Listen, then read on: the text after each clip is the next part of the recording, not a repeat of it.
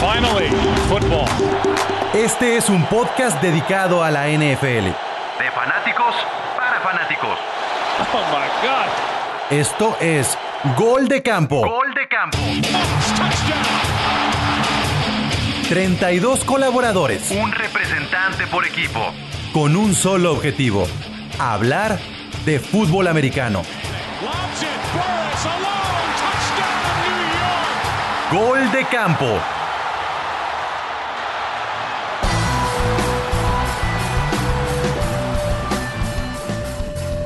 Este es un podcast dedicado a la NFL. Bienvenidos a Gol de Campo. Mi nombre es Pablo González. Bienvenidos al episodio número 8. Número 8. Qué buen número el número 8.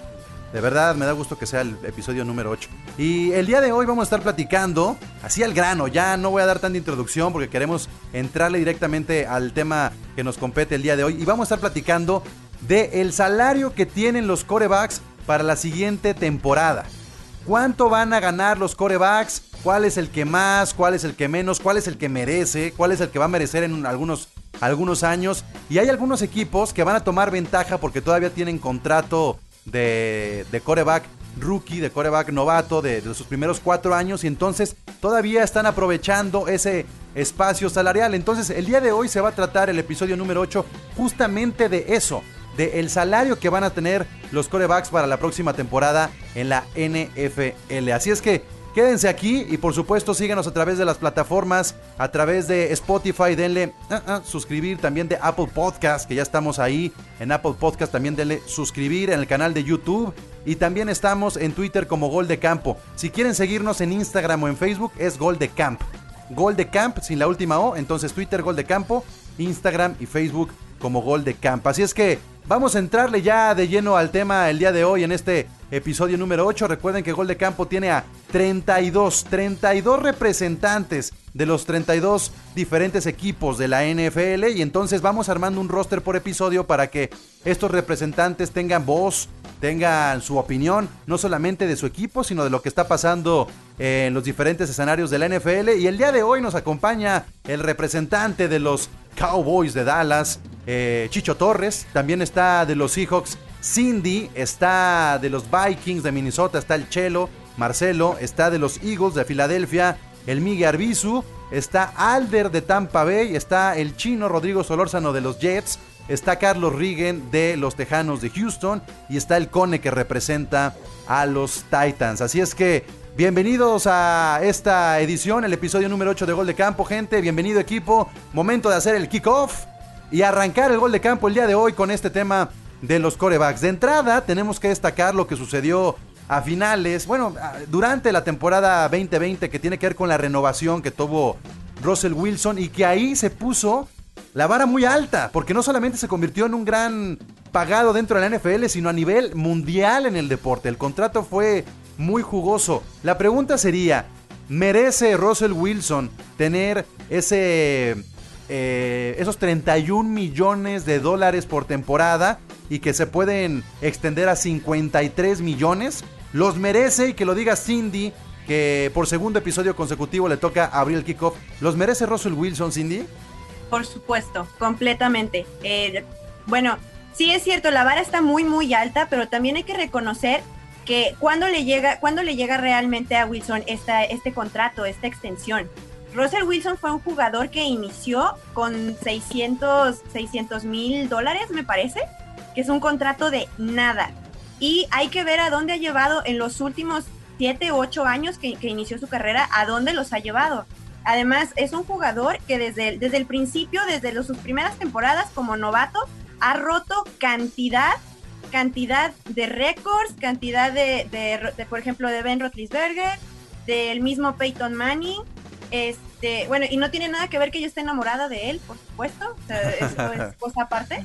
Pero, pero creo que sí, es un jugador, es un jugador que lo vale y que no, y que este reconocimiento no le llegó de un año para otro. Es un, es un proyecto a mediano a largo plazo que se ha dado entre, entre el, el mismo equipo en el roster. Y, y ahí está la prueba, sigue siendo un jugador contundente, sigue siendo un quarterback defi- definitivo, o sea, sigue siendo... Que no se ha lesionado, que eso es importante, está sano. Exacto. tuvo una lesión, me parece, en el 2008, en las, en las, en las primeras semanas, tuvo una, una lesión, y, y, pero sigue siendo un, un coreback que a pesar del dinero, a pesar de la fama, a pesar de todo lo que hace, sigue siendo un jugador, un, un mariscal de campo que se arriesga. Lo sigues viendo correr, ya no corre como antes, la verdad, lo que es, hay que ser bien honestos, ya no corre como antes. Pero eso no, no necesariamente tiene que ser algo malo. Puede ser algo bueno. No tiene nada que probar. No, exactamente, ya no tiene nada que probar y yo siento que, que, esta temporada si se le refuerza como se está reforzando, como, como han sucedido las últimas contrataciones, que se refuerce la defensa, que es lo que realmente necesita el, el equipo y conseguir corredores, tiene todo para llegar muy, muy lejos. Entonces sí, yo creo que Russell Wilson es el mejor ejemplo de dinero bien invertido. Y más que figura, seguimos pensando en figura, pero porque está mucho, está mucho este debate dentro, incluso nosotros como equipo lo estuvimos discutiendo, porque entonces ya empiezas, a mí me, me, nace mucho esto de la figura contra el equipo. Y desafortunadamente, un solo coreback, un mariscal, no te gana Super Bowl ahí está, ahí está el hecho. Entonces, ¿por qué meterle tanto lana a Wilson? O sea, pero es exacto, pero entonces se lo están reforzando también con es, yo creo que tiene mucho que ver con la cultura del, propio equipo con la cultura del, trabajo, con la cultura. Estás enamorada de Wilson, Cindy, eso es lo que sucede. a ver, a ver, Miguel, a ver, Miguel, ¿qué, le tienes que decir? Yo tengo Porque si eso fuera cierto, ¿dónde está Rogers? Y si eso fuera cierto, ¿dónde está Dak? Si las figuras pues tienen los mismos anillos Rodgers que Russell. Sí, pero no ha roto, no tiene los no tiene la misma eficiencia. A ver, Miguel, ¿qué querías decir? Sí, que tiene que ver con lo que dice Cindy, eh, que creo Russell, en eso sí todos estamos de acuerdo, se merece el dinero, pero ¿por qué no mejor repartir ese dinero y traer mejores jugadores para que estén alrededor de él y no este, concentrar todo el dinero en él, ¿no? Y armar un mejor equipo. Porque, porque además los, los receptores. A ver, a ver, los receptores de, de los Seahawks son medianones. Y, creo que también los corredores de los Seahawks son medianones. Entonces tienes a un coreback muy bien pagado, pero tienes desprotegidas las armas del coreback. ¿Cómo es eso? y la línea ofensiva. Sí, Aquí hay una cuestión. A ver, a ver, a ver. Con, Espera, nada más para terminar. Porque si te fijas la cultura, la cultura de lo que ha sido Seahawks, Seahawks toma toma jugadores, no voy a decir que no, no, no es que no los quieran, pero toman jugadores y los construyen. Toman jugadores baratos, baratos, y los trabajan y no, y, la misma competencia que hay entre ellos, el mismo Pete Carroll les dice, aquí no, tu lugar no está asegurado. Aquí no tienes nada, aquí vamos temporada a temporada. Y esa misma cultura de gánate tu lugar y esa misma cultura de trabajar al jugador y no nada más estarlo vendiendo y no nada más estarlos intercambiando, creo que es lo que le beneficia como cultura en el equipo de decir, bueno, tengo un super, una super figura con un super, super contrato. Y yo insisto, a Russell Wilson no creo realmente que lo renueven después de esto. Cone. Para mí, aquí ya se tiene que ir. Entonces tienen que construirle, tienen que construirle la defensa, tienen que construirle las armas para que lleguen. Y en estos proyectos a mediano plazo, pensando incluso en la Legión del Boom y lo que fue la Legión del Boom, al plazo que, que tuvo, eh, que tuvieron ese éxito, esta sería la temporada. Esto, aquí es donde ya empezaríamos a hoy, Hoy tendría que, que, verse esa inversión reflejada en algo más grande. Cone. El punto es, eh, ningún coreback que gane más de 20 millones de dólares al año ha ganado un campeonato. Ninguno. Ese es un buen dato, ¿eh? De los que ganan más, de los que ganan más, solo Aaron Rodgers y, y Russell Wilson han ganado, pero les dieron el contrato después de firmar. El punto es, le están dando el 16% del total del salario que pueden gastar en el año a Russell Wilson. ¿Con qué le van a hacer las armas? Yo estoy de acuerdo en que de que merece, merece. Russell Wilson es uno de los jugadores más talentosos que hay. Eh, es un coreback que te cambia por completo un partido. Merece el dinero, pero eh, creo que Tom Brady nos demostró durante años que sacrificar salario a cambio del éxito deportivo es la fórmula que se debe de seguir. O sea, es la única manera. O sea, lo que, hizo, lo que hizo, Tom Brady. Desde, desde, desde los Patriotas. O sea, yo creo que jamás ha estado tan arriba Tom Brady. Mucha gente ha estado encima del salario de él. Tampoco Roger se me ha hecho algo tan genial y gana muchísimo dinero, o Roethlisberger, por ejemplo. Sí, pero, pero por ejemplo, si hablamos, si hablamos de Russell Wilson, eh, y de Aaron Rodgers y todo. Ellos les dieron, los, les dieron los supercontratos después de haber ganado el Super Bowl. Eh, Exacto. obviamente, eh, yo en, defensa de Russell Wilson, en, sí, para mí, Seattle es Russell Wilson. Pero, pero ¿cuántos supercontratos se merecería Brady entonces? Porque Brady no, estaba ni en el top 10 el año pasado y lo que hizo fue construirse un nombre para retirarse con un contrato donde en dos años va a ganar el 30% de su carrera, pero con seis anillos. Precisamente yo fui de los primeros que dije, es que mal agradecidos los Patriotas. Claro. Porque después de hacerles, de ganarles seis anillos, dale el contrato que quiera. Pero ya no podía, no cabía, Chicho, no había forma de renovarlo. Claro, obviamente ahí ya no le ibas a dar armas y van a hacer pues ya ni siquiera tuvo armas la temporada pasada. Exactamente. Pero no, ¿por qué no le diste un contrato por lo menos por agradecimiento? Por eso tuvo Porque tiene 42 años, o sea, tampoco le puedes agradecer hasta los 50. No, ¿Cuántos tiene Russell? ¿Cuántas temporadas le queda a Russell? Cuatro. cuatro Russell años, Wilson le quedan unos cuatro, en tres, cuatro años. Y Russell Wilson ahorita, Russell Wilson tiene 31 años y todo lo que ha logrado. Si llegara al nivel de Brady, si llegara a la edad de Brady, que lo veo. Es que, ¿saben cuál es el problema? el, problema es que cuando vemos a jugadores como Brady, creemos que cualquiera puede llegar a un buen nivel a los 40 años. Cuando en realidad el promedio es que llegue un coreback a los 35 o 36 años. O sea, tenemos que poner como tope los 35. Ah, le faltan 10 años como a Brady. No, Brady va a haber uno. Y después sigue Drew Brees y de ahí párenle de contar. Para mí ya están en tiempos extras. Rotlisberger ya está en tiempos extras. Este, ya se le fue a Flaco o sea, también hay que, hay que tomar como parámetro la edad promedio de un coreback en máximo rendimiento. No sé, en el caso, por ejemplo, de Chelo, ¿tú crees, tú crees que el cambio de Alex Smith a Kirk Cousins tuvo definitivamente un impacto tanto en el salario como en el nivel de juego de, de los Vikings? Yo lo que creo, Pablo, es que Kirk nos ha dado buenas temporadas, pero no ha llegado a su tope. O sea, creo que sí es algo excesivo lo que se pagó sobre todo en el primer contrato que eran 84 millones garantizados, o sea, no era ni siquiera, era por tres años y ahorita ya lo acaban de renovar otros dos años. A mí, a mí Kirk Cousins me parece, y recuerdo mucho a Tony Romo, un jugador que tiene muy buenos números en el papel, pero en los momentos importantes se cae. Sí, es, claro. ¿no? Saca su chamba la temporada. No, no te vas a Lo que es peor con Cousins es que Cousins es súper inconsistente es muy, muy inconsistente. Te pinta súper Pero ha llegado más lejos que los Seahawks, Cindy. Y al siguiente no da una. pero, pero ha llegado más lejos que los Seahawks. Sí, pero. En dos temporadas con los Vikings. Sigue siendo inconsistente. Sigue siendo un jugador que no define. Vamos, vamos viendo. Vamos haciendo una repasadita al, al salary cap. ¿Les parece nada más para refrescar cómo están los corebacks para la próxima temporada? Fresco, 31 millones 509 mil. Russell Wilson, 31 millones. Goff, 28 millones y cacho. Garapolo, 26 millones y cacho. Rives, 25 millones. Brady, 25 millones. Rotlisberger, 23. Brice, 23. Tannehill, 22. Rodgers, 21. Y de ahí para abajo ya hay una serie con 21. De Tannehill para arriba. ¿Qué demonios está haciendo Jared Goff en esa lista? Por favor, ¿alguien me puede explicar? No está Candy al día de hoy para, para explicarlo como representante de los Rams. Yo, yo como comisionado no quiero sacar mis colores, pero alguien dígame hasta qué lugar debería de caer Goff en una lista que me parece está llena de anillos de Super Bowl y está... Ahorita, te traigo un RAM. No, pero, no, pero uno que sepa. uno que sepa, uno que sí. Le dieron el contrato después de llegar al Super Bowl. Claro, después del Super Bowl tuvo su, su extensión de contrato. Y, y, pero no sé si lo justifica el hecho de que llegue al Super Bowl. O sea, no todos los ¿Dónde está Foles? y es campeón, ¿no?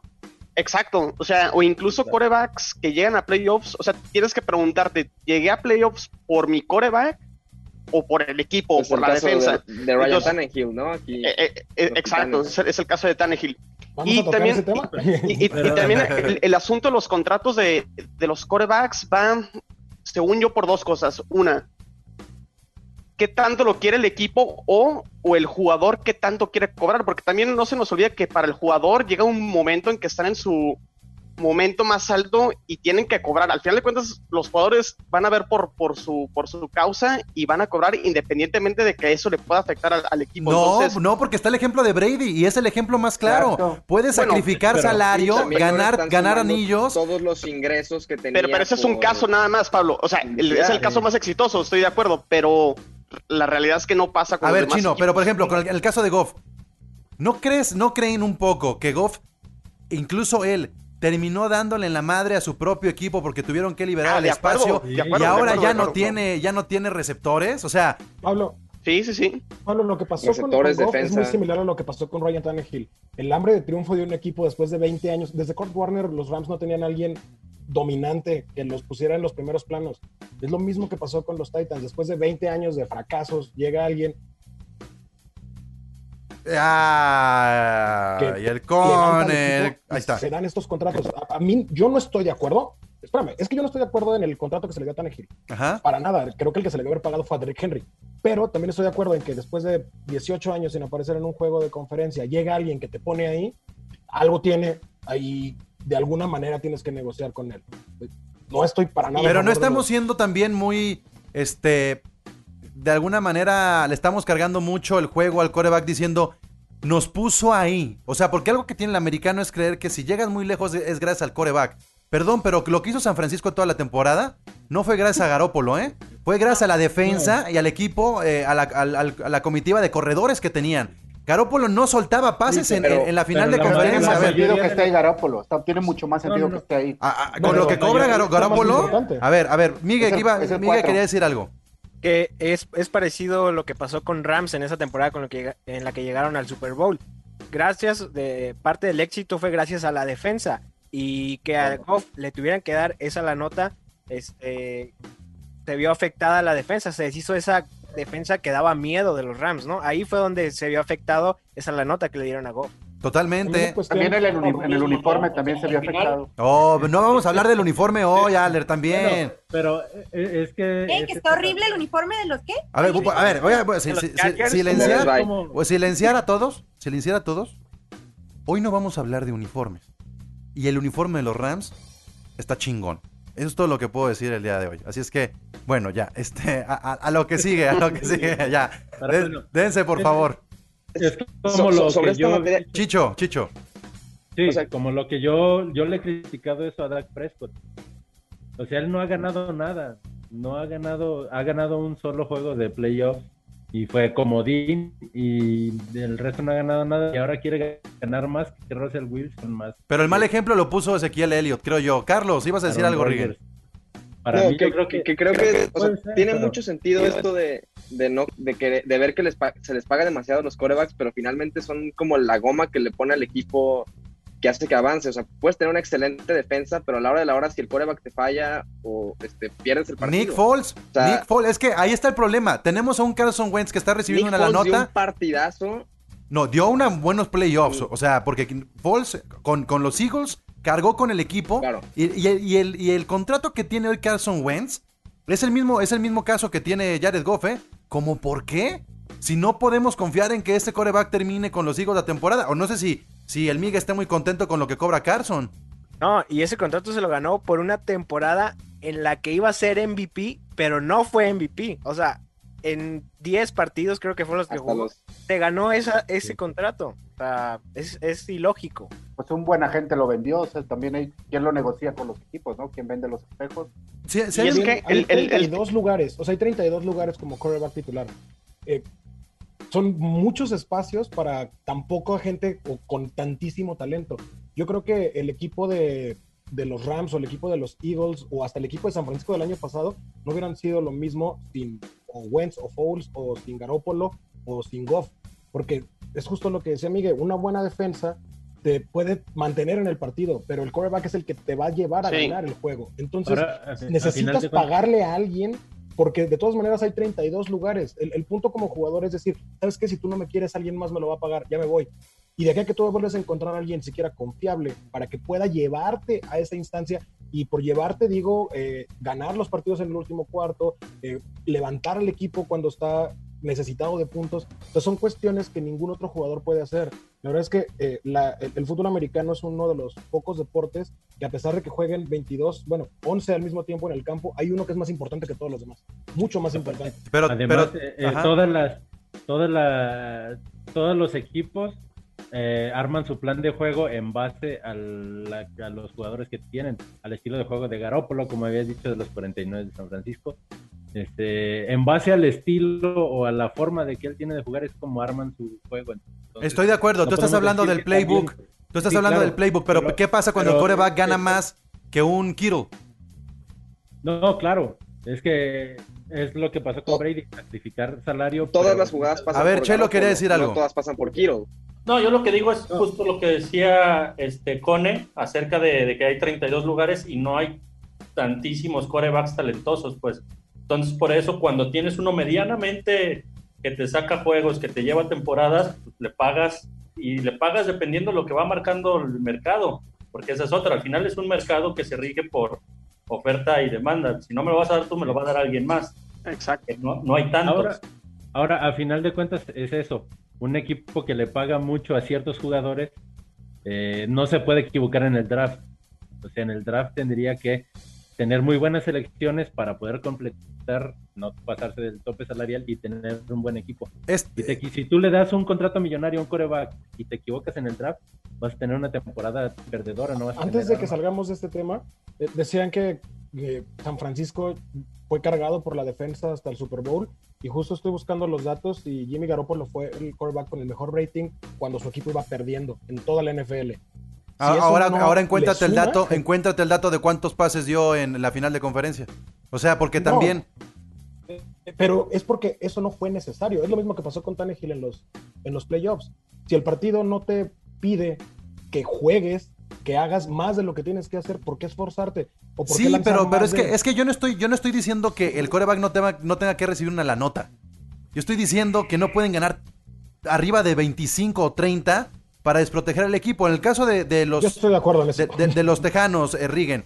Es el último año, si mal no recuerdo, en el que Dishon Watson tendrá ese contrato este de, Nos quedan dos. de novato. Tenemos, como es primera, como es primera selección, tienes la oportunidad de hacer la extensión de cinco años que ya le hicieron. Lo que pasa es que luego los jugadores, cuando les das la extensión de cinco años y hasta el último año les firmas la extensión larga, se terminan encabronados y les y te terminan cobrando más. Entonces, lo que está pasando con Houston ahorita, que dicen todos los reporteros y rumores, es que Watson ya está negociando para desde ahorita firmar la extensión, convertirse en el coreback mejor pagado y a partir de eso, que el próximo año Mahomes va a resetear el mercado, queramos o no, de que Watson por lo menos tenga la ventaja que durante un año fue el coreback mejor pagado.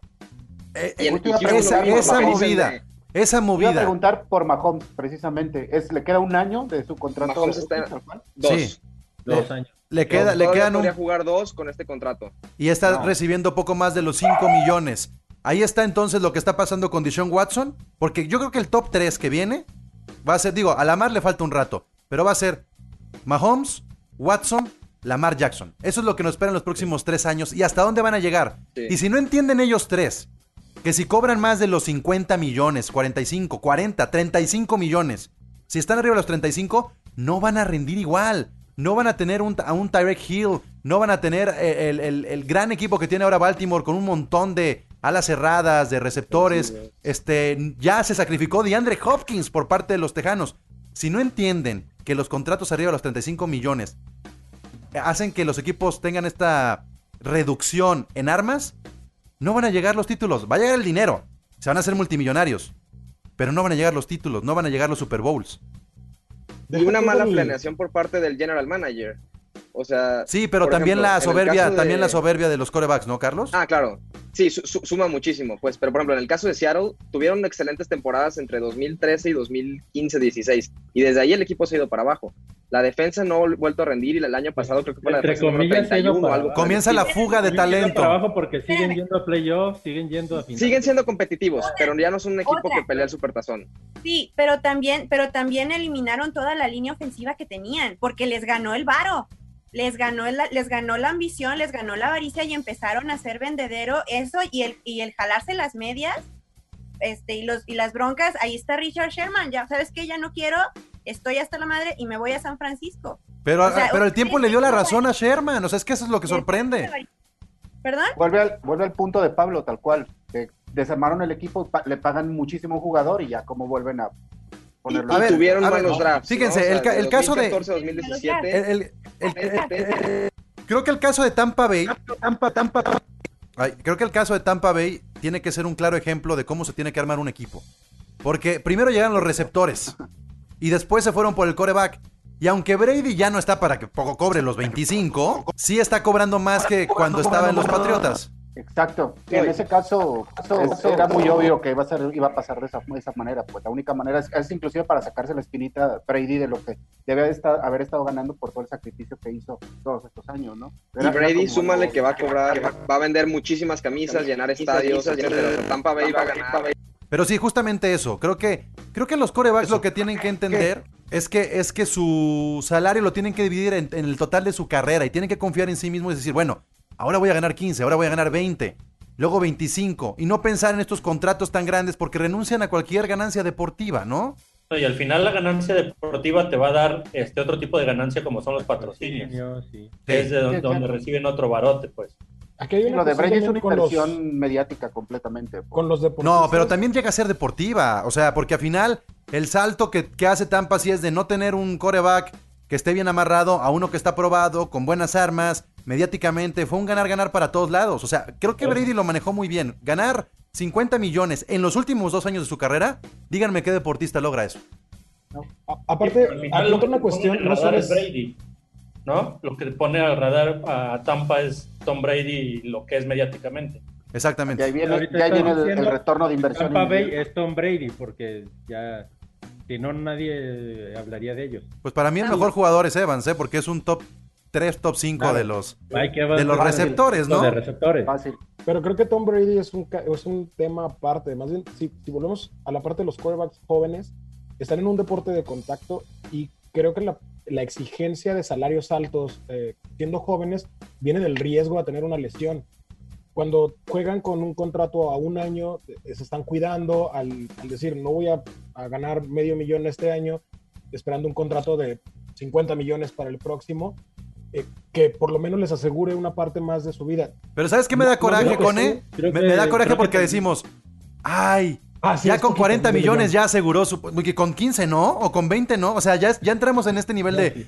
Ya está asegurando su vida. Espérate. pero estás ganando. capitalista. estamos ganando más de 25 millones de dólares anuales. No es como que te vas a sacar en la calle y no puedes mantener a tus nietos. No, Pablo, y justo lo que decía Cone, lo que decía Cone acerca de las lesiones es otro punto a favor para Russell Wilson. Además de ser un, un, un coreback que además de lanzar muy bien, corre muchísimo y al correr se expone a contacto y no se, no se lesiona como otros que no corren, como Rotisberger, que sin correr se lesiona. No, es otra, es otra, otra virtud para mí de Tom Brady. Porque conforme fue para, se, se hizo más veterano, lanzaba más rápido, le pegaban menos. Entonces no tuvo prácticamente lesiones. no, y no corre, y no corre, y ya, o sea, así de sencillo. Ya, ya para terminar, me gustaría, me gustaría hacer dos preguntas para terminar que, van a dejar como muy clara la posición que tiene el equipo de gol de campo en cuánto tiene que ganar un, un coreback, cuánto tiene que ser el, sueldo. Primero, si ustedes fueran los general managers de los equipos y tuvieran que ponerse un tope, ¿qué número le pondrían al máximo, no solamente que tiene que ganar el coreback, el máximo, el tope salarial interno que tiene que tener tu institución en cualquier jugador para que no se desfase? ¿Cuánto es el máximo que les gustaría tener a un jugador? Puede ser coreback o no, pero ¿cuál sería ese numerito? 20 millones. 20. Creo que es un buen número. 20. ok. Y ahora, si ustedes tuvieran que pagarle a Mahomes, que creo que vamos a estar todos de acuerdo, que es el, el coreback más valioso hoy en día, por la edad, por, por cómo corre, por cómo lanza, porque ya tiene un Super Bowl, ¿cuánto le pagarían a Patrick Mahomes si tuvieran que renovarlo con los Chiefs? ¿Ahorita? Ahorita, o sea, ahorita de ahora a un año, dos años, hay que renovar a Mahomes. ¿Cuánto hay que darle a Mahomes para que se... 38 millones. 35. Entonces todo lo que esté arriba de 35, 37 está sobrado. ¿Sabes por qué? yo, le daría 25. Yo, lo pienso sobre todo, es que son, es multifactorial, definitivamente.